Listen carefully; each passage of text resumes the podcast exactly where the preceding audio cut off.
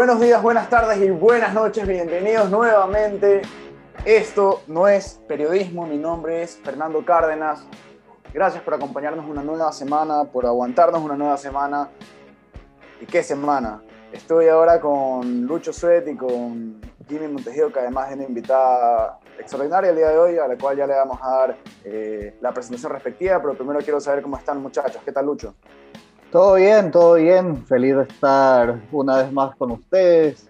Eh, nos hemos mojado un poquito esta semana, ¿no? Un poquito nomás.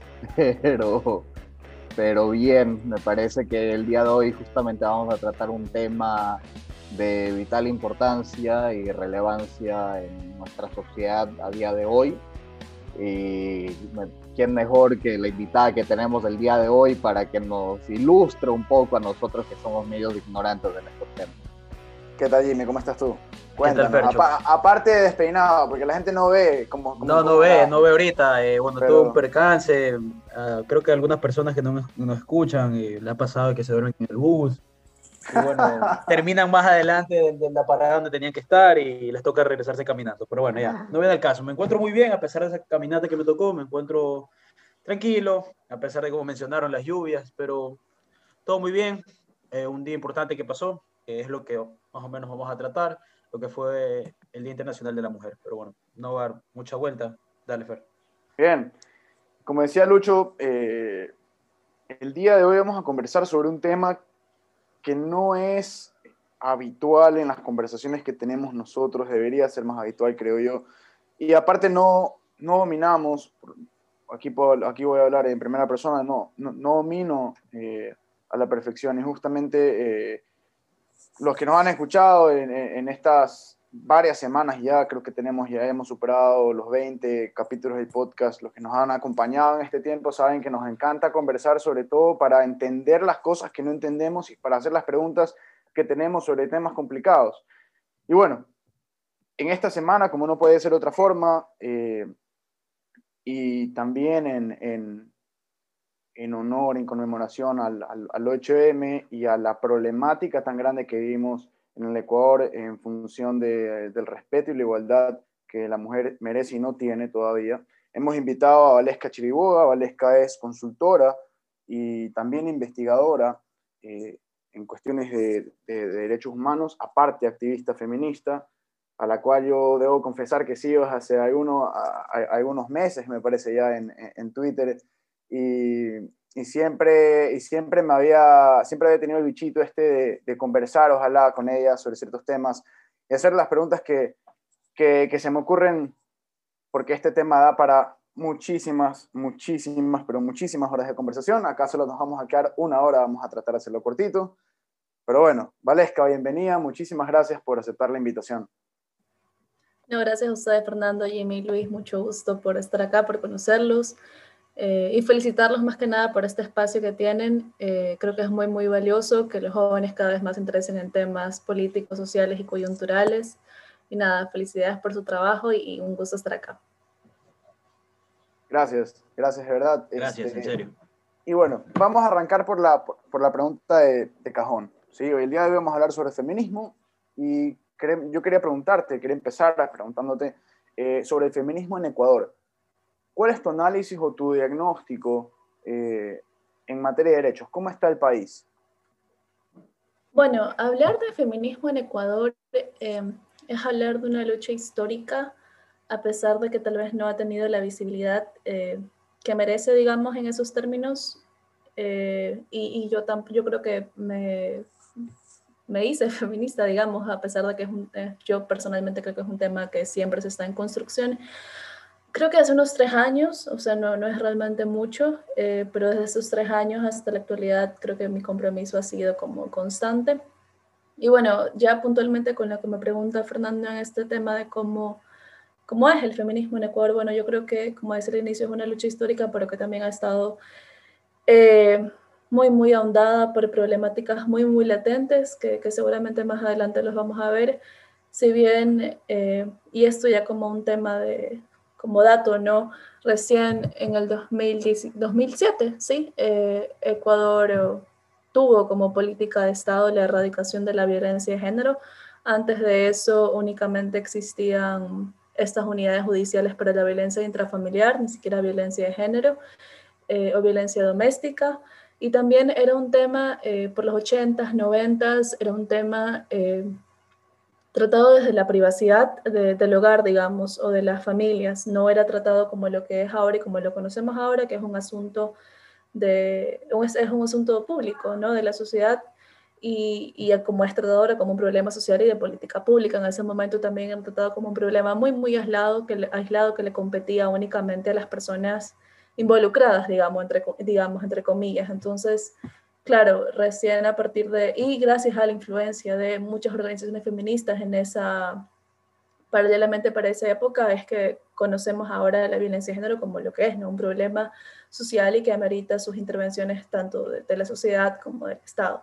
Entonces, como decía, no fue hasta el 2007 recién que en Ecuador puntualmente reconocimos a la, a la violencia de género como una, la política de Estado para la erradicación de la violencia de género y ahí hay algo que me gustaría como mencionar, y es que la constitución del 2008, eh, a pesar de, ¿no? de todas sus, sus, críticas que tiene y que, luego, bueno, es otro tema, al menos en, en materia de derechos eh, de las mujeres, de los niños, niñas y adolescentes, es muy, muy progresista, incluso es la primera constitución en reconocer que las mujeres eh, tienen una vida libre de violencia, reconoce cosas tan básicas como las decisiones libres y responsables de las mujeres en salud sexual y reproductiva, reconoce incluso el trabajo doméstico como trabajo productivo, como labor productiva, el tema de la equidad de género, la educación no discriminatoria y en fin.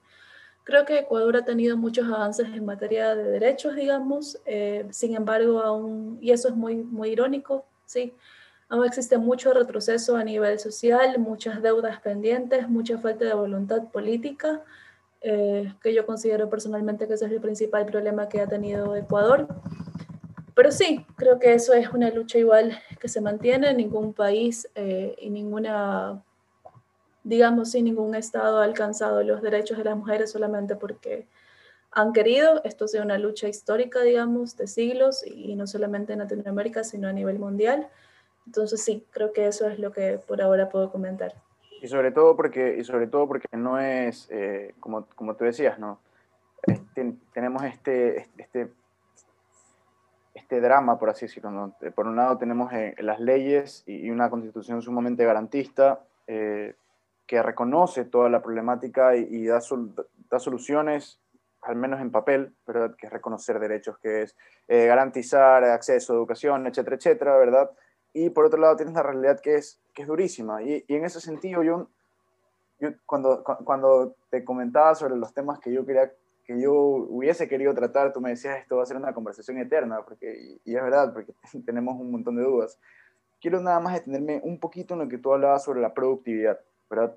Y justamente porque esto se relaciona con las leyes muchas personas, y en esto me parece que, y aquí me regirás, pero creo que incluso entre las feministas no hay todavía un consenso en cuanto a las cuotas, por ejemplo, cuotas políticas, cuotas eh, laborales, etcétera, ¿verdad? Entonces, mientras tenemos una constitución e incluso tenemos ciertos reglamentos que, que eh, obligan a las empresas a tener ciertas cuotas eh, de mujeres dentro de las compañías, en mi, en, en, mi, en mi visión de las cosas, o en mi percepción, yo creería que esto no ayuda realmente a, solucionar el tema, el, tema de la desigualdad. No sé, muchachos, si ustedes, si ustedes eh, están de acuerdo conmigo o, acá difieren, y bueno, pues también para que Valesca nos comente.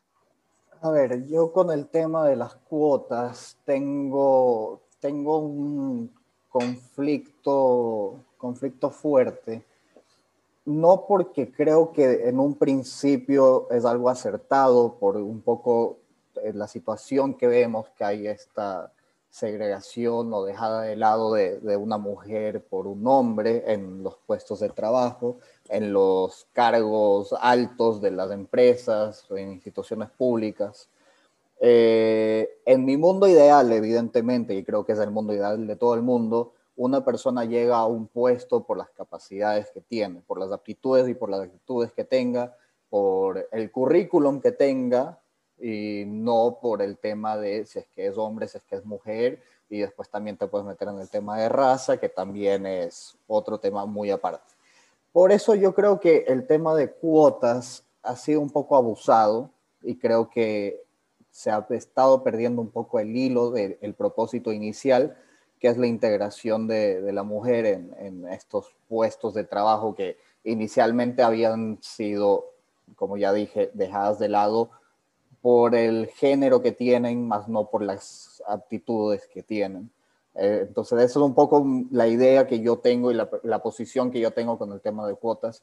Eh, me parece que, es un sistema fallido y que ha sido sobre todo abusado para, para mal y que ahora tiene una percepción negativa, sobre todo, eh, creo que en un contexto general. No sé, Jimmy, ¿tú qué crees? Disculpen que esté un poco perdido en la conversación, la verdad que tengo el internet muy mal. No sé si Fer puedes continuar nomás, que no, no los he podido escuchar mucho en, durante este momento. Tranqui, no te preocupes. No, Valesca, este, o sea, ¿a ti qué te parece todo esto que hemos conversado? Y, y el, el, orden, de hecho, lo quería hacer así porque, porque quería partir por lo que nosotros pensamos, eh, así a buenas y primeras, y bueno, ahí tú eh, vas conversando con nosotros y, y, viendo qué trip, como decimos nosotros. Bueno, es, es digamos, normal o, común, más bien creo que es la palabra, eh, esta, este pensamiento, no esta idea, digamos, en común de que eh, lo ideal es que exista un reconocimiento de las aptitudes, ¿no? Eh, de las personas indiferentemente de su género para los cargos más allá de, las diferencias o las diversidades que nos atraviesan. Sin embargo, también en un país tan desigual como Ecuador, eh, el tema de la meritocracia y la aptitud no es un tema que podamos tratar aún, porque, y eso lo puedes ver, lo pudimos ver en febrero, solo una mujer es la, solo una mujer fue candidata a la vicepresidencia, a la, presidencia, perdón, y de las 17 listas de organizaciones políticas, solo dos iban con, me parece que, que iban con candidatos a asambleístas nacionales, solo cuatro eran lideradas por mujeres. Entonces, claro, eh, es muy común esta idea de la meritocracia, eh, muy liberal también, digamos, a este, perteneciente a esta corriente entre donde, claro, el esfuerzo es lo que vale la pena y, lo que yo alcancé es lo que vale la pena. Y tiene mucho sentido, ¿no? Pero creo que para Ecuador y particularmente para las mujeres en Ecuador, esta idea eh, es una utopía, una utopía que yo no creo posible que pueda ser digamos, aterrizada a la realidad eh, de la política ecuatoriana. Ni siquiera hablo de empresas privadas, sino hablo de la política y la participación política de las mujeres.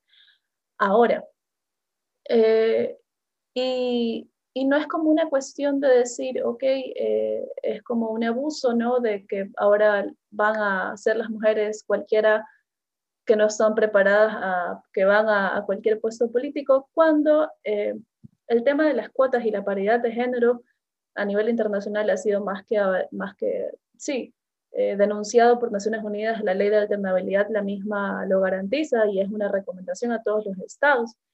Y más allá de eso, el año pasado, perdón, en el 2019, sí, justo por diciembre de 2019 me parece, eh, se hicieron las reformas al Código de la Democracia, que no sé si recuerden que entre tantas de ellas había este aumento progresivo, o sea, sí, establecía ese aumento progresivo de las mujeres en la participación electoral.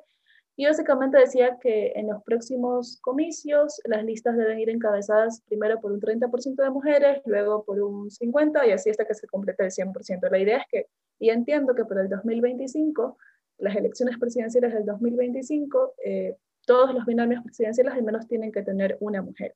Binomios presidenciales y vicepresidenciales. Entonces, claro, estas cosas parecerían ser, y desde una perspectiva también, y entendiendo a, Ecuador como un país muy machista y muy misógino, en donde cosas tan básicas como la violencia de género y el femicidio aún ni siquiera son tratadas con la eh, responsabilidad que ameritan, obviamente la participación política de las mujeres es un tema que queda relegado y, a mí me encantaría que podamos hablar eh, de economía feminista, de participación política, de cuotas, pero todo el tiempo estamos hablando de violencia, de femicidios, de, violaciones y es como en qué momento el, el, debate, digamos, se va a poder elevar. Pero... Ese es, un, ese es un tema, de, perdón que te, que te interrumpa Valesca, nada más para, para, este, para seguir con el hilo, ¿no? Porque claro, yo me, yo me pregunto, ¿no? Si una persona, en este caso, y en su mayoría, ¿no? Mujeres, si vamos a hablar de estadísticas, eh, que, concretas, digamos, para, para, que los que están del otro lado escuchen y, y, más o menos tengan, tengan sustento, se sustenten algo lo que estamos conversando, ¿no? Pero, ¿cómo, es cómo, sería posible, digamos, que mujeres que no tienen ni siquiera garantizada su seguridad, ¿verdad? que digamos que es una de las prioridades dentro de, dentro de lo que una persona necesitaría para vivir? Es decir, yo no me puedo preocupar de la política, no me, yo no me podría preocupar de la economía del país, no me puedo preocupar del devenir de las futuras generaciones, bla, bla, bla, si ni siquiera me siento seguro o segura en el ambiente donde vivo. Entonces, eh, y, y, nada más para, para, terminar, y te devuelvo, te, te devuelvo el micrófono ficticio que tenemos aquí. Este, es como, eh, eh, básicamente es como la, pirámide de Maslow, es decir, si no, si no, si no tenemos satisfechas nuestras necesidades más básicas, y lo conversábamos en otros, en otros capítulos del podcast, cuando hablamos de los niños y, y, la desnutrición infantil crónica que existe en Ecuador, y cómo esto no permite que estos niños desarrollen luego eh, criterios muchísimo más formados y que no reciban eh, o que no absorban o que no procesen toda la, toda la, o la poca información que pueden recibir del sistema educativo fiscal, por ejemplo, porque ni siquiera, ni siquiera están bien alimentados, ¿no? Entonces, yo creo que ahí sí hay una deuda pendiente, volviendo al tema eh, del, del, feminismo con respecto al, al Estado ecuatoriano. Cuando nosotros, cuando nosotros hablamos de igualdad ante la ley, ¿verdad? Y, y, cuando esta no se cumple, sobre todo porque yo puedo caminar por la calle libre y feliz dentro de lo que cabe, ¿verdad? Dentro de lo que cabe, es decir, dentro de los índices normales de, de delincuencia, dentro de los índices normales de inseguridad, etc. Y como para una mujer es muchísimo más jodido hacerlo, ¿verdad? Eh, o lo mismo lo que le pasó ahorita a Jimmy al principio, ¿no? Regresar caminando, se, quedó en unas paradas más allá del bus y regresó caminando. Ese proceso para una mujer debe ser mucho más complicado que para un hombre. Sí, y, creo, que, creo que más adelante podríamos hablar un poquito más del tema de, de, la violencia, solo iba como a terminar un poco la idea de la participación política. Por ejemplo, lo que a mí me quedó resonando es que la otra vez eh, estaba leyendo que de las, de las cabezas de listas de asambleístas, eh, solo habían 33 mujeres.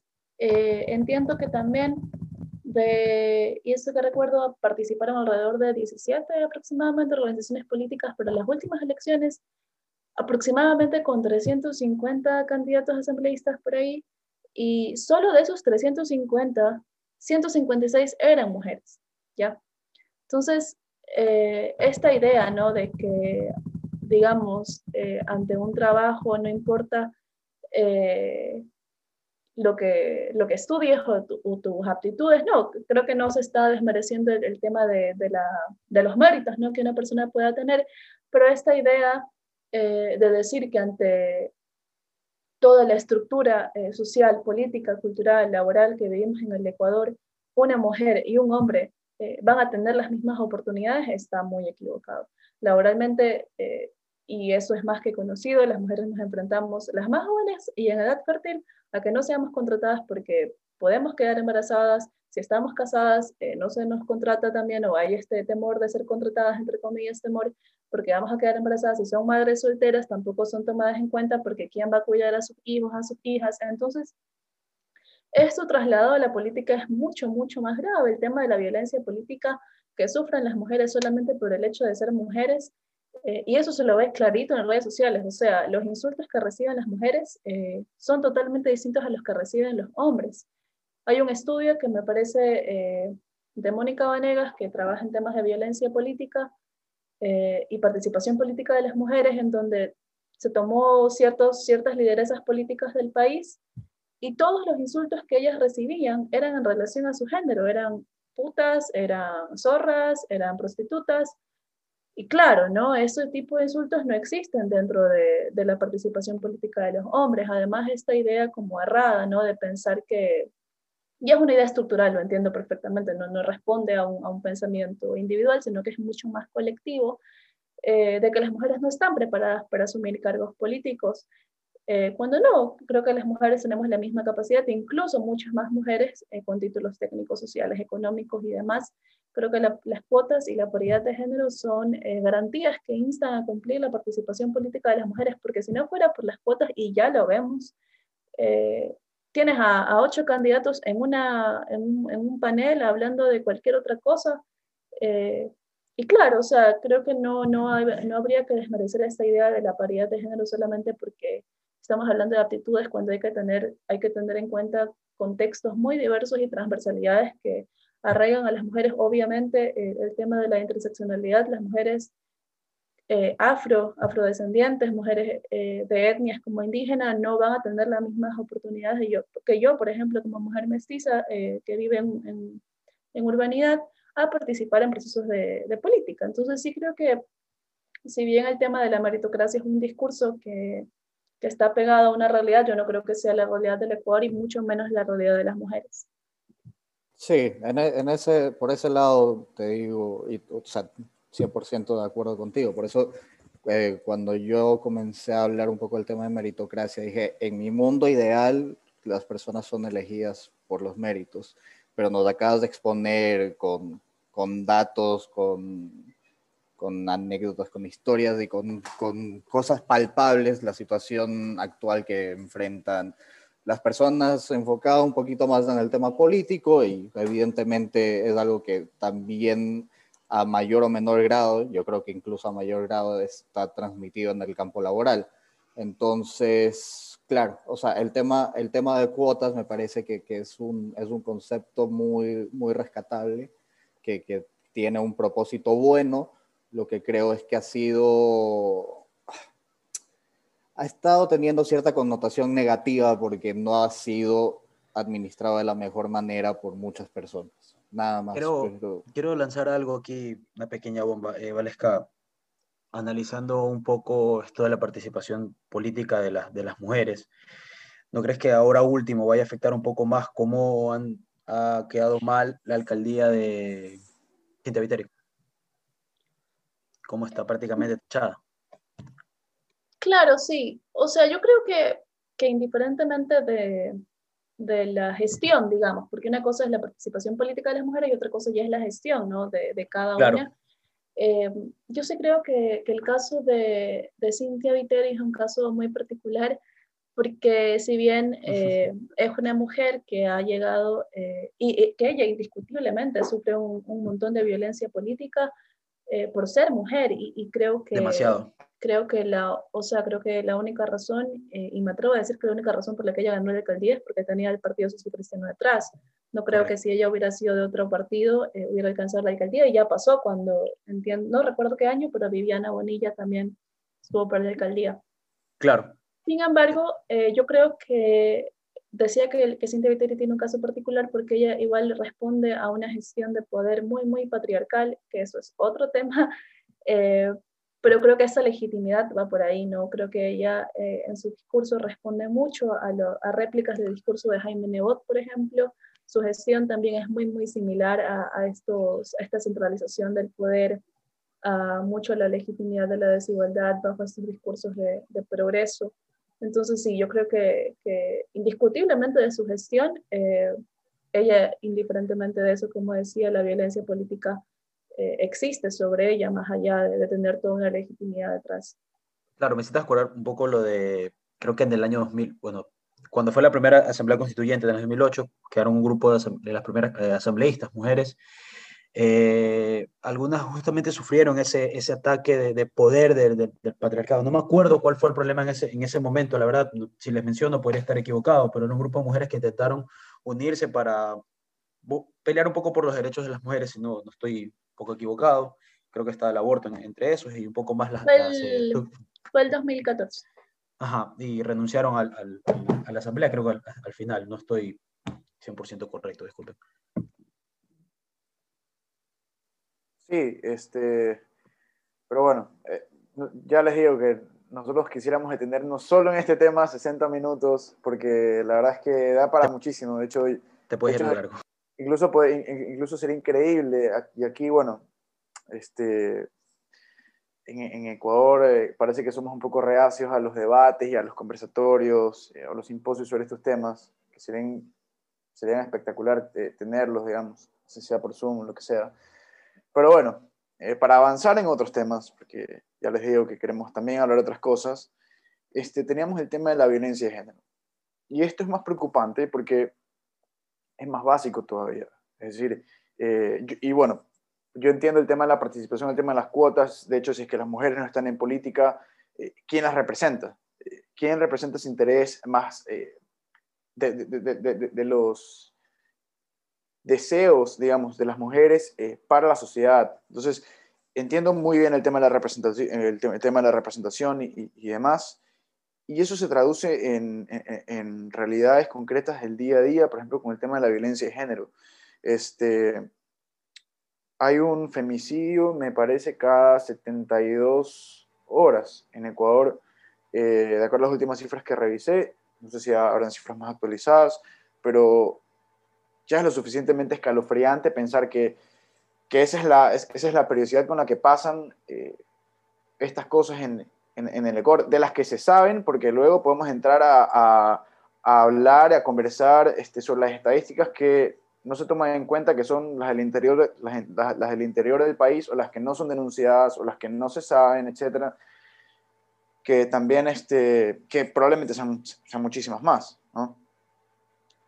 Entonces, no, no sé qué, qué, información tengas eh, a la mano, si es que tienes, este, sobre, sobre la violencia de género, ya hablamos eh, también de la violencia política o la violencia de género eh, en el día a día, digamos, y cómo, y cómo crees tú que eh, nosotros podamos exigir soluciones o qué tipo de soluciones nosotros tenemos que exigir para, para que esto se detenga. Sí, yo creo que el, que el problema, bueno, no hay problema, el tema de la, la, violencia de género como una problemática si bien, eh, como decía Fernando, es con, esta recurrencia, ¿no? que, se traduce la violencia en, este hecho que, que es el femicidio o el feminicidio, eh, ha hecho que en Ecuador este, este problema o esta problemática sea muy, muy, pasa muy desapercibida, es decir, que suceda, que, que nos indignemos un día al siguiente día y bueno, ya que esperamos a la siguiente noticia para, para volver a indignarnos y ahí queda. Y eso se traduce, ¿no? En la falta de, no sé creo si que interés. Más, creo que más que, más que el, el hecho de que esperar la ciencia, me preocupa es al principio el interés que le da la misma, la, recuerdo algunos, algunos momentos en que han desaparecido mujeres y dicen, ah, no, se tuvo que haber ido por ahí de fiesta o algo, o sea, es, es un poco de interés al inicio, es, esa es la parte que más, más me preocupa en realidad. Sí, o sea, creo que un poco, porque no sé si es que solo a mí se me trabó un poco el audio de Jimmy, pero creo sí. que lo que estaba intentando decir. Jimmy es que siempre al inicio de que pasa algo hay alguna connotación negativa de que algo pasó porque la mujer hizo X cosa o estaba vestida de tal manera o en algunos casos que se tomó los tragos. Tanta, tanto, o sea, tantos adjetivos negativos que se usan para describir las situaciones que siempre intentan más o menos poner a la, a la, mujer como la responsable. Entonces creo que sí existe un poco de las nuevas generaciones, no sé si es que es indignación, pero sí un, unas ganas de, de, ver cómo se puede cambiar esa percepción que existe eh, y, y, tomar en serio acciones en estos temas tan, tan sensibles y tan graves que afectan a la sociedad nuestra. Sí, yo, yo lo que quiero decir es que justamente este, no sé si la palabra correcta sea desinterés, yo creo que esta apatía, ¿no? Hacia, y esto, esta misoginia, ¿no? Eh, se traduce a las cifras que, como decía Fernando, sí, efectivamente es un femicidio cada tres días, eh, seis de cada diez mujeres aproximadamente han vivido algún tipo de violencia, eh, una de cada cuatro ha vivido violencia sexual, por ejemplo, y el 87% creo que el 87, sí, el 80% aproximadamente, el 80% de, de, estas cifras eh, lo hacen, o sea, son víctimas por parte de su propia pareja.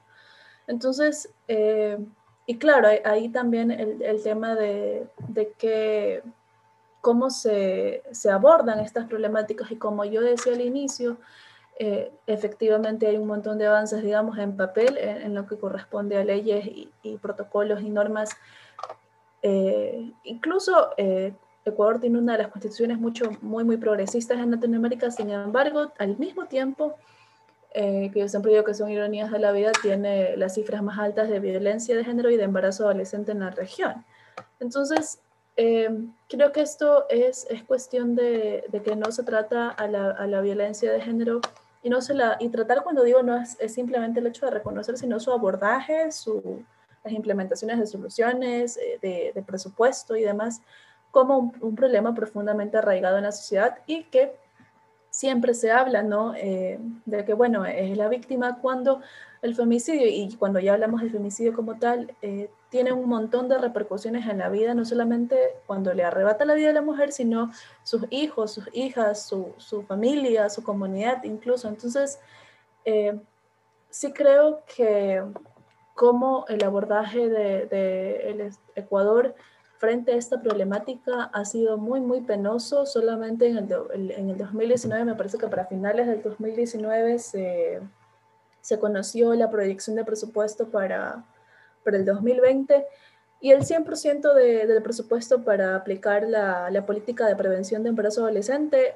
había sido reducido en un 100% y el 84%, había sido, el 84 había sido reducido para la ley de, de, erradicación de la violencia de la mujer. Entonces, sí creo que eh, Ecuador no solamente ahí está irrespetando un montón de instrumentos internacionales de los cuales él, él ha ratificado, el Estado ecuatoriano ha ratificado y firmado, sino que también está incumpliendo eh, sus propias políticas. Y, y, yo creo ahí que eh, como decía hace un momento, esto hace que Ecuador se convierta en uno de los países de la región, incluso con las tasas más altas de femicidio.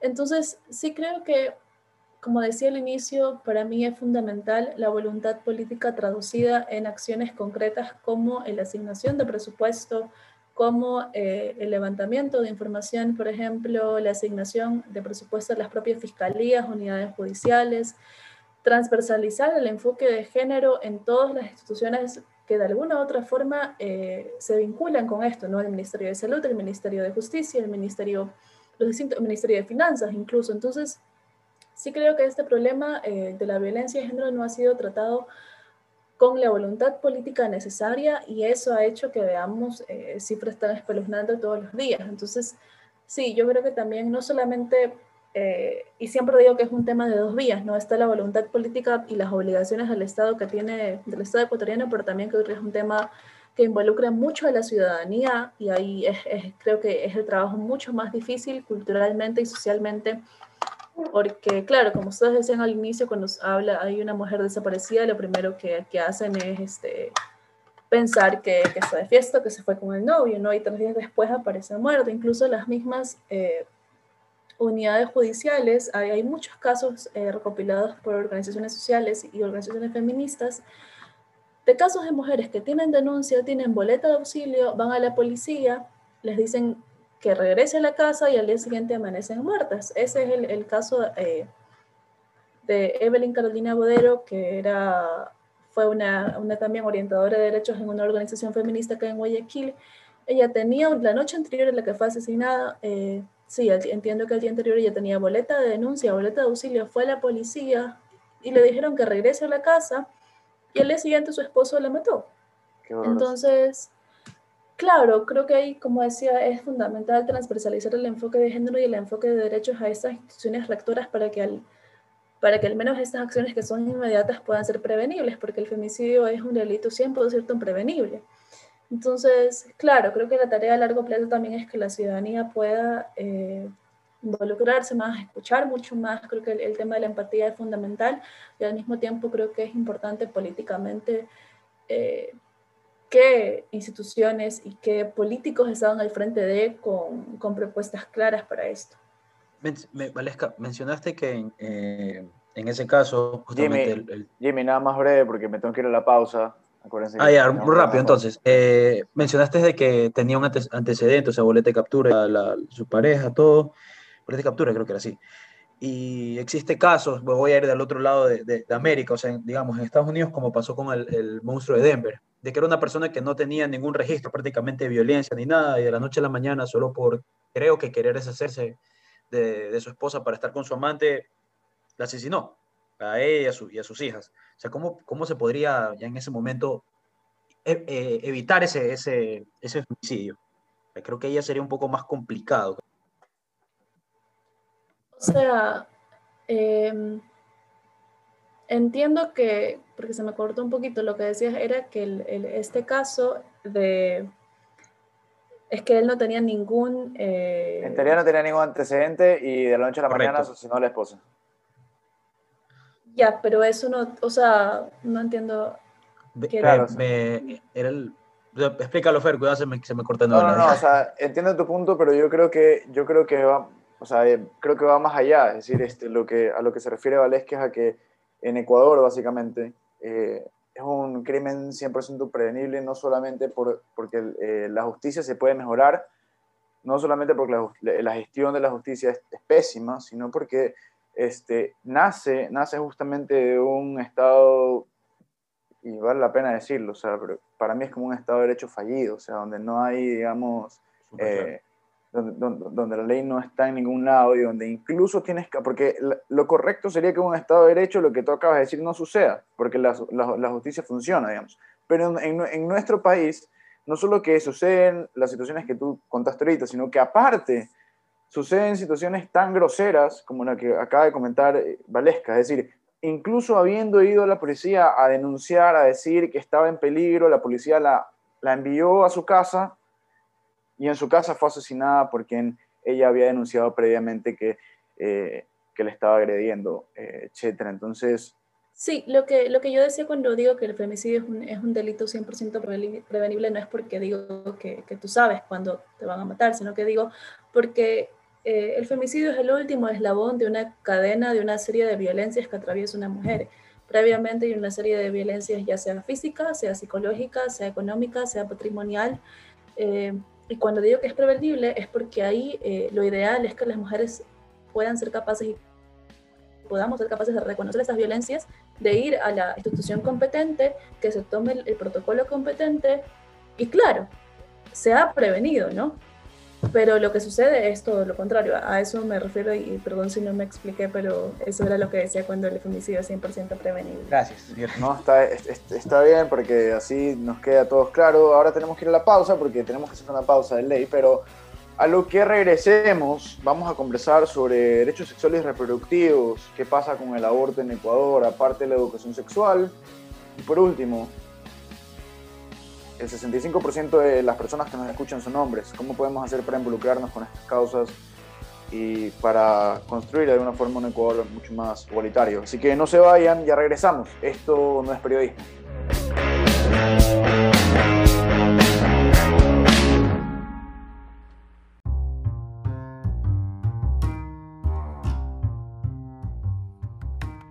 Este capítulo del podcast llega gracias a Una bruja que dibuja dibujos, ilustraciones, retratos.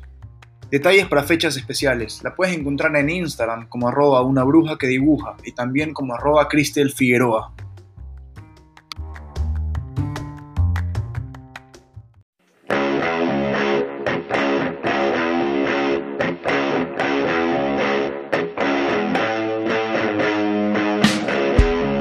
Estamos de vuelta.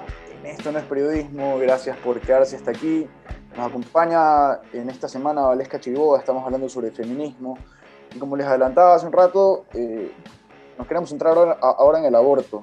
En México tienen un, dicho, a mí me encantan los dichos, y ellos dicen que cuando la comida no pica es porque no sabe. Es decir, el spicy talk es donde está, digamos, lo, lo, lo, importante, lo, denso, o como dirían aquí en, en Ecuador, no sé si lo dicen en sus casas, pero en mi casa dicen el condumio. Y, justamente en este tema del feminismo suele ser el aborto el tema más conflictivo por múltiples causas, es verdad que no vienen al caso, eh, o, sí, bueno, ahí vamos a ver cómo, cómo desarrollamos el tema, pero eh, Valesca, para empezar con, con, esto de aquí, ¿qué está pasando en Ecuador con el tema del aborto y hacia dónde, hacia dónde vamos? Bueno, eh, el tema del aborto en Ecuador, si bien eh, tiene años su, despenalización en dos causales, eh, los últimos años se ha venido, y, eso mucho más, mucho más evidente gracias a los medios, gracias a, las redes, creo yo, se ha hecho mucho más evidente y se ha dado mucha más visibilidad a la, a la denuncia de la despenalización del aborto en casos de violación. Sin embargo, eh, en Ecuador, eh, desde el 2014, ahora Ecuador tiene dos causales bajo las que despenaliza el aborto. La primera, digamos, es cuando la vida o la salud de la mujer corre peligro. Y la segunda es cuando una mujer que tiene algún tipo de discapacidad eh, intelectual o mental ha sido violada y queda embarazada producto de esa violación. Esas son las dos causales, digamos, que se mantienen desde 1938, si no me equivoco, solo que en 1938, en vez de discapacidad mental, decía mujer idiota o demente. Entonces, esto se cambia recién en el 2014, me parece que fueron las últimas reformas al COIP, aparte de las del 2019.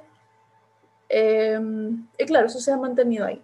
Entonces, em, entiendo que es desde el 2016, 2000, sí, 2016, em, entra como una, una, demanda desde la Defensoría del Pueblo, en ese entonces el, el, ex defensor del pueblo, a la Asamblea para reformar este artículo que decía que solamente las mujeres que tienen algún tipo de discapacidad eh, mental eh, puedan acceder a un, a un, servicio de salud, en este caso el aborto, para que sea, digamos, ampliado a todas las mujeres que han sido víctimas de un, un delito de violación. Entonces, la discusión es así, y me gustaría que solo fuera así de fácil, pero en Ecuador nada es fácil y mucho menos cuando se, se trata de temas de, de derechos de las mujeres, eh, pero creo que eh, este avance ¿no? en materia de salud sexual y reproductiva por parte de, de las mujeres, traducido a la despenalización del aborto en casos de violación, eh, no es porque simplemente da la gana o porque, porque quiero, sino porque creo que hay toda una realidad de violencia en las niñas, niños y mujeres en el Ecuador entiendo que los últimos tres años, más de, sí, aproximadamente tres, cuatro años, más de 14.000 mujeres han sido víctimas de violación, son datos de la Fiscalía, y eso se traduce en 11 violaciones por día, ¿ya? Entonces, luego tienes a más de 20.000, aproximadamente más de 20.000 niñas menores de 14 años que entre 2008 y 2018-19 han parido, eh, han sido forzadas a un embarazo porque las niñas... Eh, digamos, toda niña menor de edad eh, que, ha sido, que ha sido violada, pero no tiene ningún tipo de discapacidad mental, es, es tratada incluso como madre en el sistema de salud. Entonces, sí, yo decía hace un rato, una de cada cuatro mujeres sufre algún tipo de violencia sexual y, no hablo de violencia sexual que puede ser el abuso sexual, sino que también se traduce en violaciones, por ejemplo. Entonces, sí creo que, que esta lucha por la despenalización del aborto, al menos en casos de violación, es una, es una deuda pendiente eh, para con las niñas y las mujeres, no solamente en términos de avance de derechos sexuales y reproductivos, sino que también responde a una realidad muy cruda en el Ecuador que afecta a las más mujeres, a las más empobrecidas, eh, y que son coincidentemente ellas quienes, quienes tienen menos acceso a los recursos y, a los servicios sociales, no sea esto salud, sea esto denuncia y demás. ¿Qué piensas, ¿Qué piensas cuando escuchas a los candidatos, ahora ex candidatos a la presidencia, decir, eh, y aquí cito, está disponible nuestra entrevista Sin Pan ni Circo con Luis Gutiérrez, el ex candidato Gutiérrez ahí decía que él no quería que las mujeres aborten por deporte.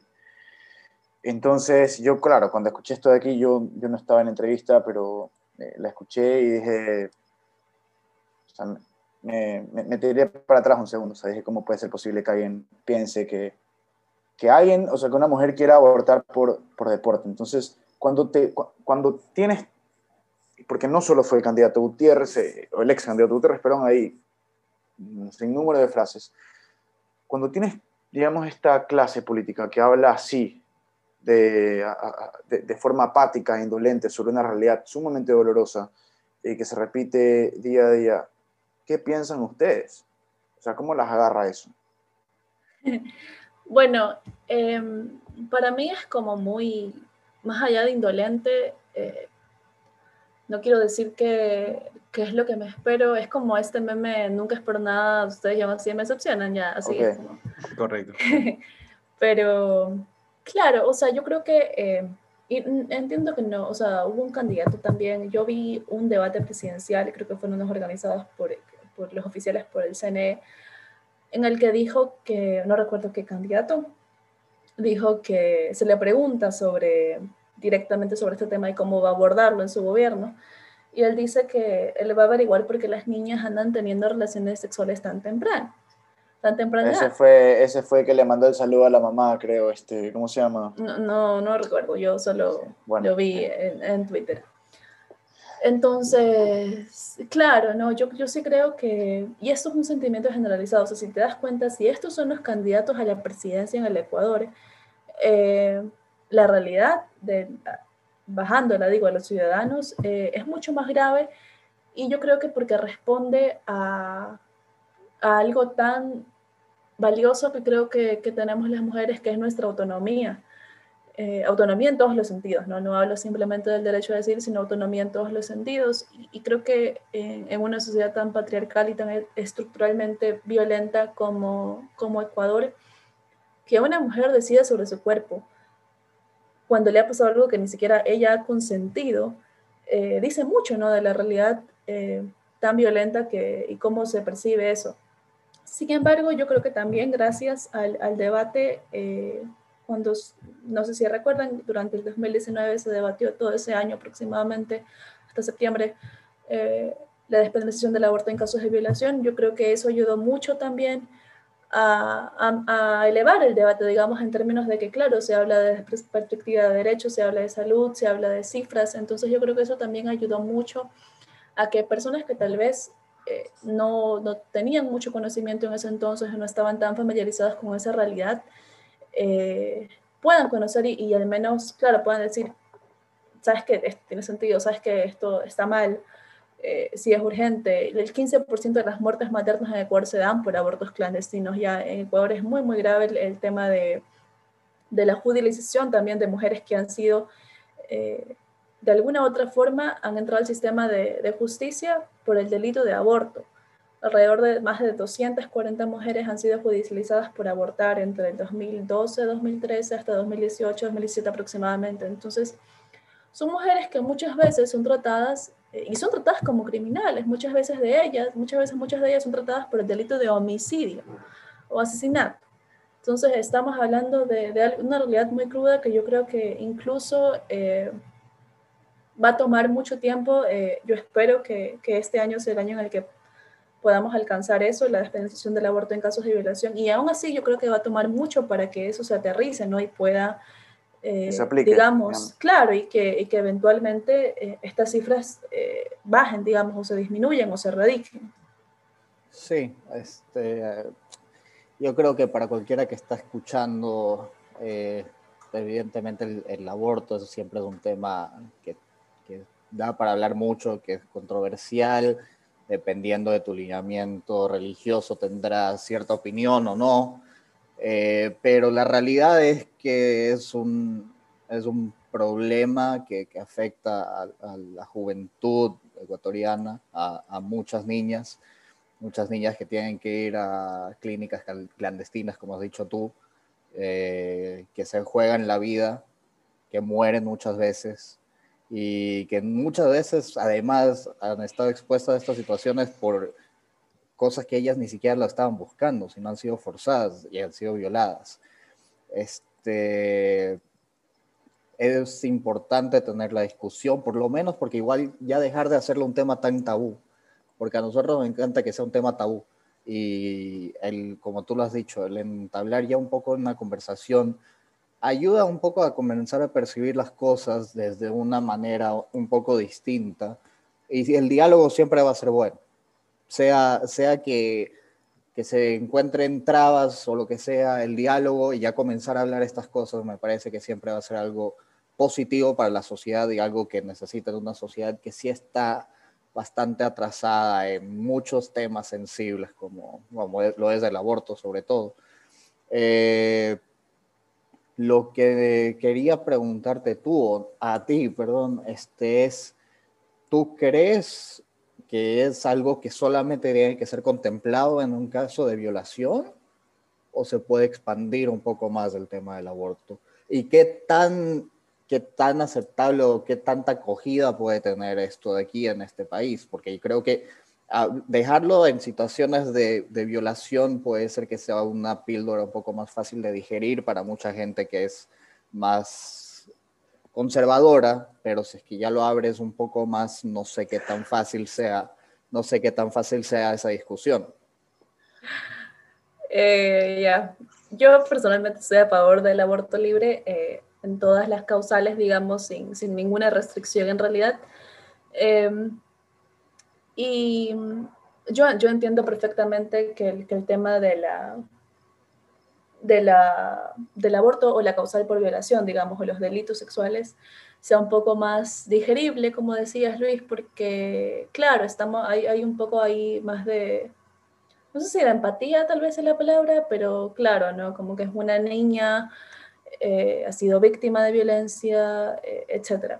Y al mismo tiempo, eh, me parece muy, muy, digamos, yo, yo creo que en, Ecuador, al menos, al menos la, la, los avances en materia de salud sexual y reproductiva y puntualmente la despenalización del aborto por, por las causales que sea y las que tenemos y las que estamos por alcanzar, que espero sea la de violación, nunca han sido por ninguna voluntad política, todas han sido por insistencia y lucha del movimiento feminista y del movimiento de las mujeres. Entonces, em, yo sí creo también que el tema del aborto libre eh, puede ser complejo porque creo que Ecuador no está preparado para ese tipo de discusión, al menos la sociedad ecuatoriana, eh, ciudadanos promedios, digamos, entre comillas, no creo que esté preparado para ese tipo de discusión porque entiendo que pueda ser un poco complejo porque como decía al inicio, em, si tenemos que lidiar aún con cifras como un femicidio cada tres días, eh, hablar de este tipo de cosas, eh, si bien yo creo que son necesarias y si bien yo creo que,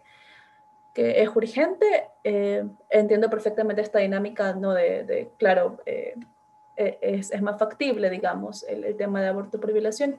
Sin embargo, yo también creo, y me queda como esta porque como decía, yo estoy a favor del aborto libre, pero sí me, sí me cuestiono mucho eh, cómo es, es posible que se pueda estar a favor de la despenalización del aborto en casos de violación, pero no a favor del aborto libre, es decir, que las mujeres tienen que haber pasado, tienen que haber sido violadas, eh, básicamente, para que existe, exista este derecho a la autonomía ¿no? y el derecho a decidir. También se habla mucho de que si se despenaliza el aborto, van a abortar como si fuera deporte, como decía Fernando.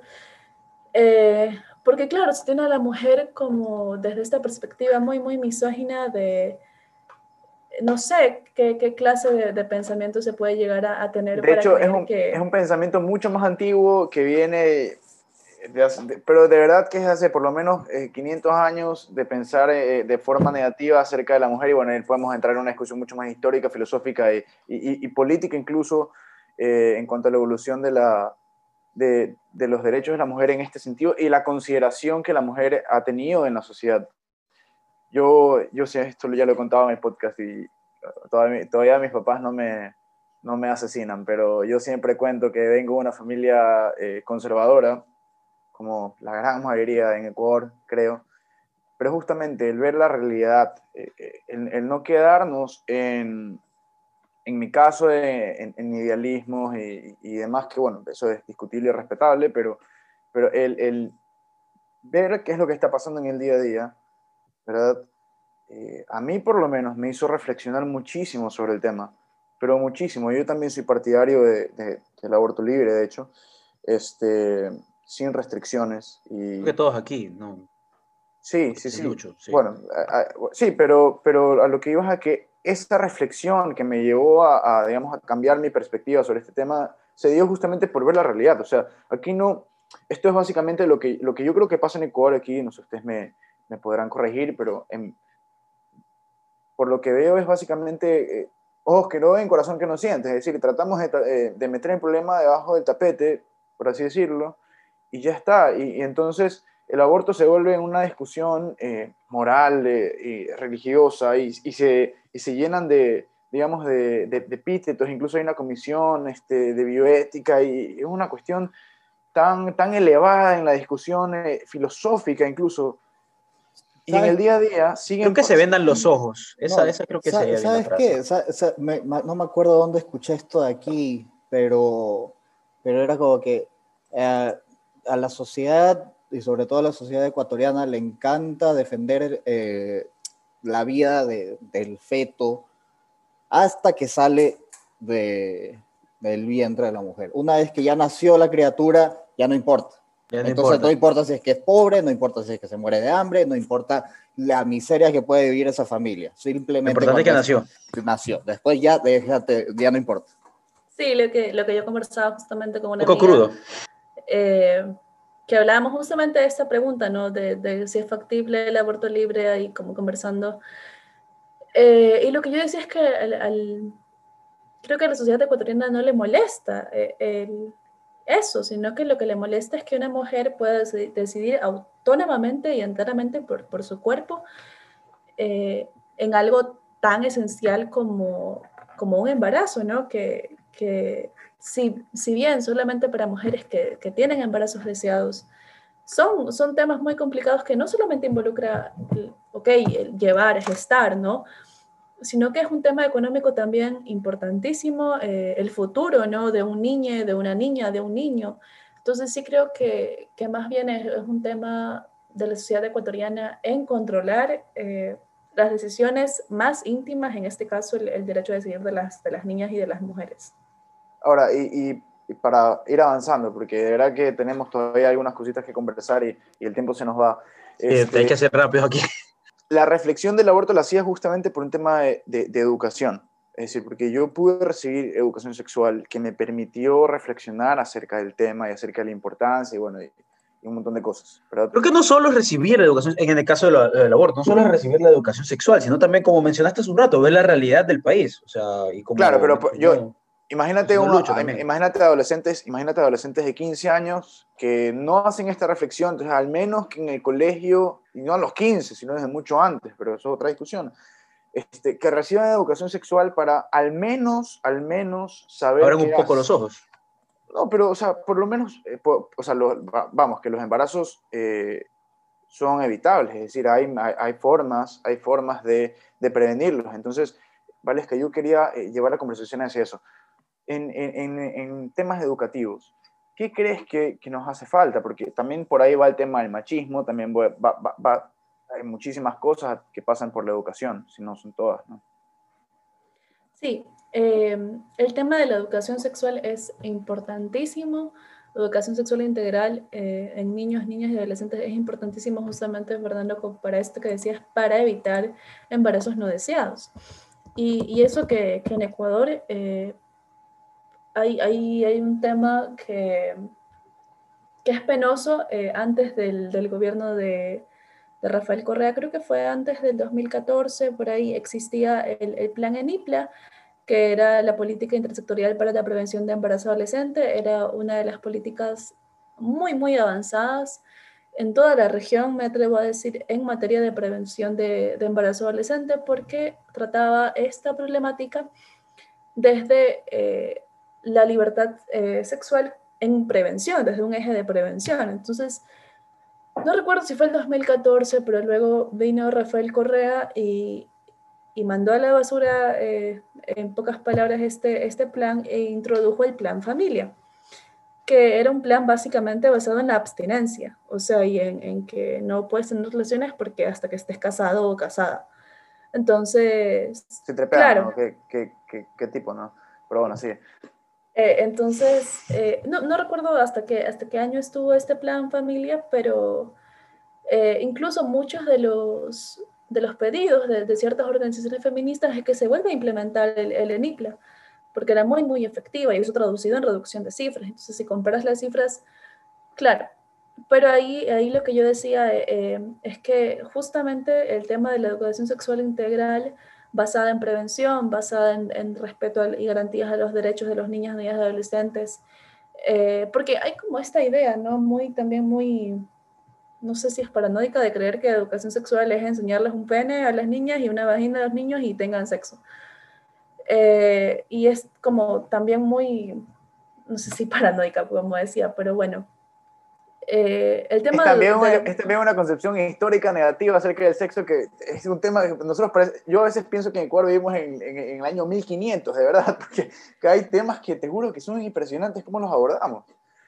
Sí, y eso incluso en, eh, yo estudié en un colegio privado eh, medianamente caro, entre comillas, digamos, y yo jamás recibí educación sexual, jamás, jamás. Entonces, claro, esto, esto llevado a contextos en donde yo decía hace, hace al inicio, las mujeres más empobrecidas son las que tienen mucho, las niñas y mujeres más empobrecidas son las que tienen muchas más probabilidades más altas de eh, vivir algún tipo de vulneración. Entonces, esto llevado a escuelas y colegios en donde tal vez eh, las oportunidades no son tan altas como las tuvimos nosotros, es, clave. Y, ahí, como decía, tratar eh, el embarazo desde una, desde una perspectiva de prevención, de salud, de igualdad, del derecho al gozo incluso. El embarazo es una de las principales causas, está entre las principales eh, de abandono escolar. Es decir, efectivamente las niñas y las adolescentes que quedan embarazadas no estudian y, no terminan de estudiar porque tienen que ser madres.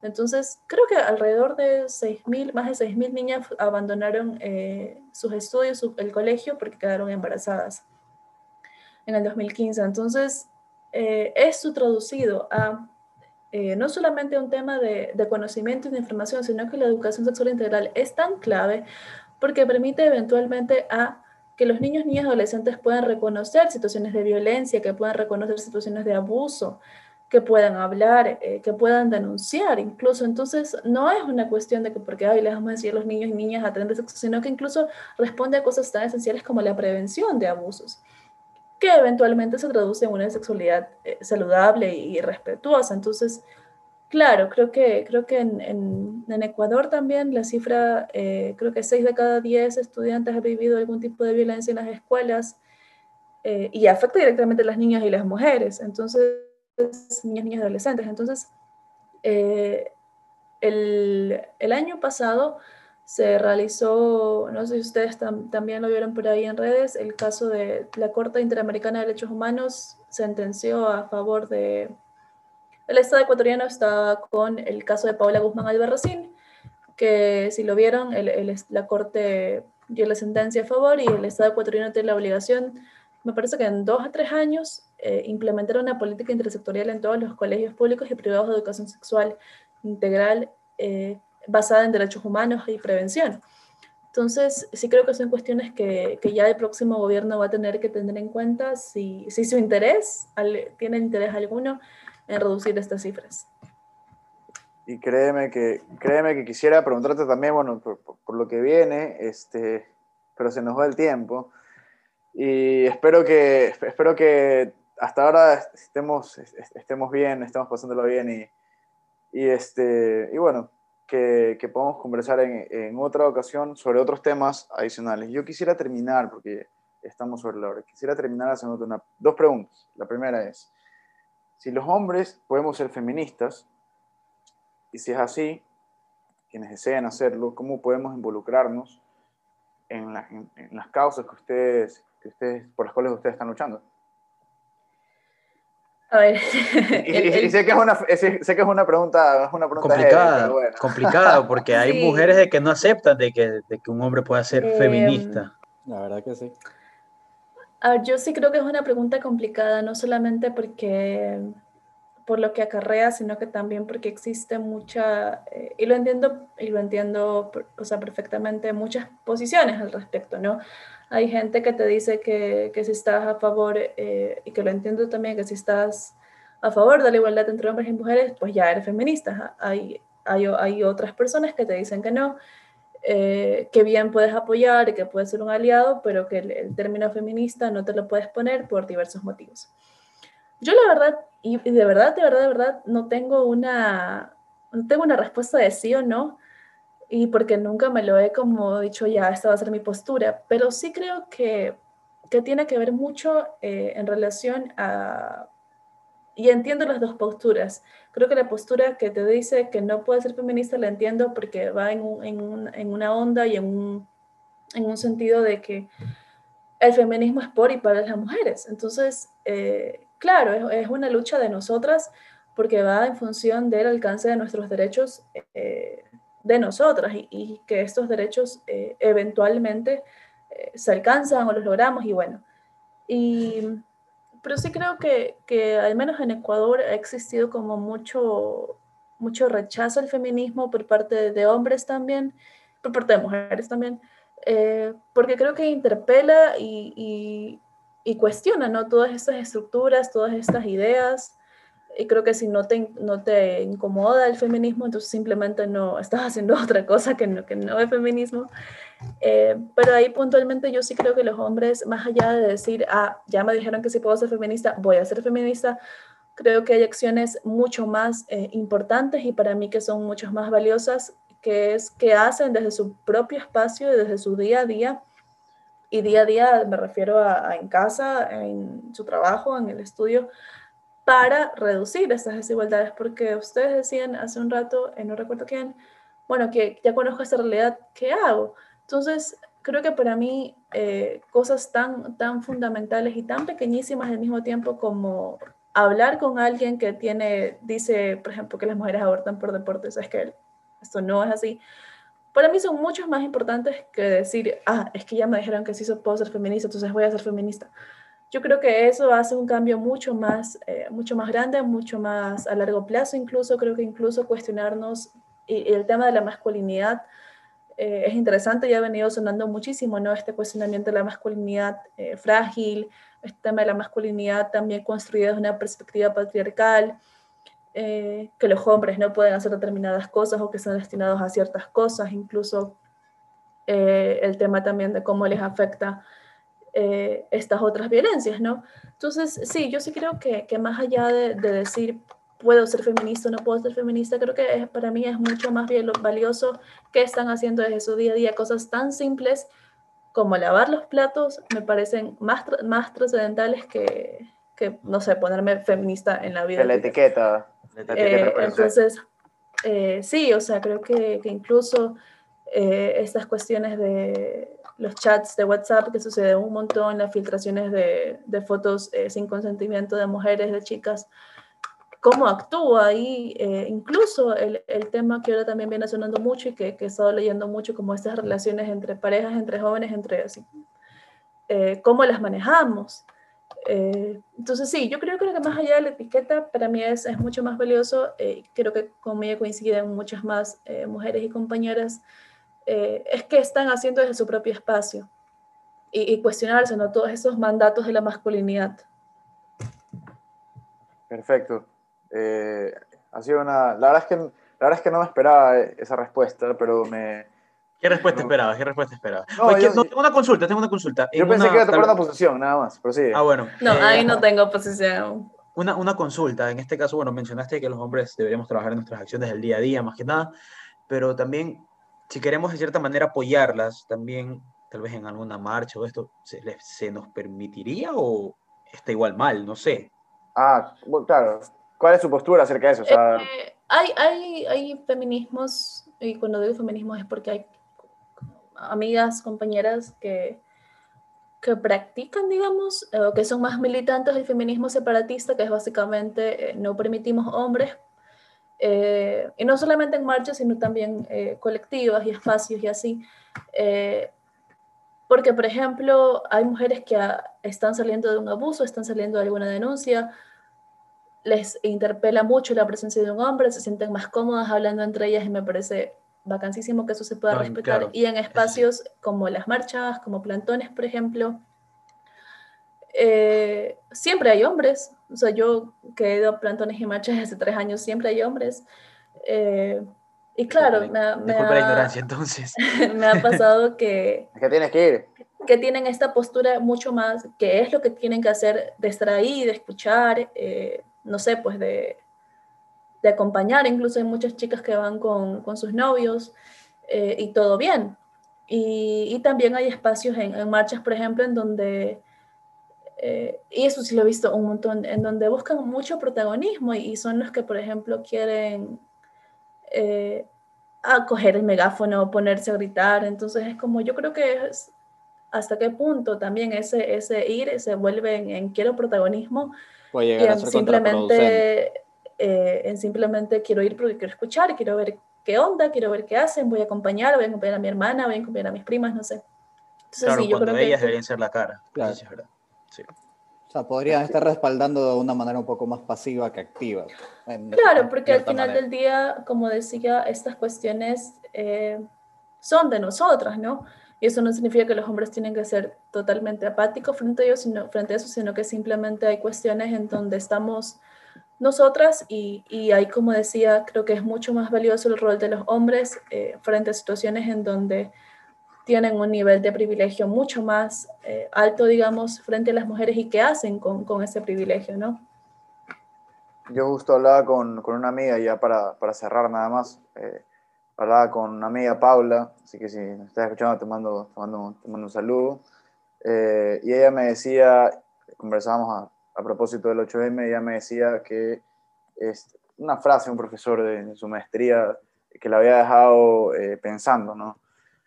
Si los hombres son parte del problema, entonces debieran ser también parte de la solución. Eh, y yo entiendo el tema del protagonismo, de hecho yo considero que este, nosotros, bueno, por lo menos creo que los, los, los tres estamos de acuerdo en que, en que este, apoyamos y, y, nos, nos, queremos unir, digamos, al respaldo que hay, el, el respaldo público y, y, social que hay acerca de estos temas y la importancia de conversarlos, etcétera, pero yo al menos considero que el protagonismo y el megáfono, por así decirlo, lo deben llevar las mujeres, que son la lucha, digamos, ahí sí, que la lucha es, es por ustedes y también para, para ustedes. Es una reivindicación histórica que, espero que se dé en el país y que, y que cada día, cada día la, la igualdad, como, tal como partía el, el, podcast, ¿no? este, la igualdad ante la ley sea una, una realidad y no una cuestión escrita en una constitución que a la final se queda guardando polvo. Así que Lucho, eh, Jimmy y Valesca, sus conclusiones ya para terminar y cerrar el espacio. se eh, pelea el micrófono. Sí, no, ya. Este, no, eh, primero, antes que nada, evidentemente, agradecerle a Valesca por darnos un poco de su tiempo para, para conversar con nosotros. Eh, sobre todo creo que es un espacio muy constructivo para la gente que nos escucha, que tal vez no tiene mucho entendimiento o ha sido bastante tibio con estos temas, que no se ha querido involucrar. Y a veces, como ya dije antes, simplemente el comenzar a hablar las cosas y el comenzar a escuchar las cosas tiene un peso enorme en la conversación del día a día y en las diferencias que puedes llegar a hacer en la sociedad. Y creo que a una sociedad igualitaria, que es a lo que todos nosotros queremos que esto llegue a, hacer, eh, robándote un poco las palabras que tú dijiste, Fer, pues que sea una igualdad de verdad, no solamente algo que está escrito en un libro, en una constitución, pero que no tiene un valor real. Entonces, por ese lado, agradecerte a Valesca nuevamente eh, y agradecerle a todos los que nos escuchan por el rol activo o pasivo, sin ser protagonistas, ojo, que tomen para, para mejorar esto para las personas que tanto, tanto queremos o tanto, tanto cariño existe por, por, las, por las mujeres en este país y que sea algo general en, en todas las personas que conforman la comunidad de esto no es periodismo. Bueno, por mi parte yo soy, solo soy una persona de de pocas palabras a veces. Eh, primero agradecerte, Valesca, Pensé que te ibas a disculpar porque tu internet hoy día estuvo fatal. Iba a ir a eso, espérate, tranquilo. Y de ahí disculparme por, por no poder ni siquiera poder expresarme bien. De ahí nada más quería, quería llegar a la última parte que mencionamos. Eh, me gustó mucho esa, eso de ahí de que podemos por, formar parte, los hombres que quieran unirse a esta lucha de, de derechos, eh, o sea, iguales para los dos géneros, que se unan y que discutan más que nada, porque si ven un mal acto o algún mal pensamiento, siempre hay uno que cree cosas erróneas, como lo que mencionamos en un momento, lo del aborto, hay que discutir y hacer entrar en razón a la gente. Van a haber necios, obviamente, nunca, nunca se puede a un consenso, pero la idea es discutir y que podamos expresarnos todos, es lo importante. Bueno, a mí solo me queda agradecerles por el espacio eh, por la invitación más que nada. Creo que para mí siempre me gusta hablar mucho de estas cosas. Eh, y nada, yo creo que desde mi espacio hago lo que, lo que puedo, lo que me toca y muchas veces hago más de lo que puedo. Y, lo que entiendo, eh, y justo replicando lo que dice Fernando, más del 60% de, de, las personas que escuchan este, este programa son hombres, entonces yo solo hago una invitación ¿no? a, a, romper este pacto patriarcal, este pacto también muy inherente, muchas veces que no nos damos cuenta, de, traducido ¿no? en acciones como el irrespeto, el, el abuso, eh, y hacer parte a, este, a esta deconstrucción que no es fácil, eh, creo que incluso a nosotras mismas nos cuesta, eh, pero que al final del día nos garantiza una vida libre de violencia. Eso. Muchísimas gracias, verdad, nuevamente, Valesca, por, por habernos acompañado. Yo nada más quiero terminar diciendo que lo único que se quiere es un país justo. Es decir, esto no es por esto no es una, este, nada más para que quede clarísimo al final, esto no es un tema caritativo, esto no es un tema porque, porque, son, eh, porque hay que ser buenos, porque hay que ser, esto, es un tema de justicia, así de sencillo. Desigualdad ante la ley, en todos los casos, en todos los ámbitos, para todos. Entonces, eso es lo que hemos conversado el día de hoy. Si han llegado hasta aquí, muchísimas gracias. También quiero agradecerle y sobre todo a Cristel Figueroa, eh, Flaca Querida. La pueden encontrar en, en, Instagram como arroba una bruja que dibuja. La Flaca es una ilustradora de putísima madre dibuja increíble. Así que este, si tienen que hacer un regalo a su primo, a su novio, a su novia, a lo que sea, escríbanle a ella, en verdad, es increíble. Y bueno, también agradecerles a ustedes por llegar hasta aquí. Nos pueden encontrar y nos pueden eh, escribir en todas nuestras redes sociales. Estamos como arroba, esto no es periodismo de C, la conversación la seguimos por allá. El día de hoy estuvimos con Valesca Chiriboga, una extraordinaria invitada, también con Lucho Suet y Jimmy Montes de Oca. Mi nombre es Fernando Cárdenas, esto no es periodismo. Nos vemos la próxima semana. Chao, chao. Chao, gracias. Gracias.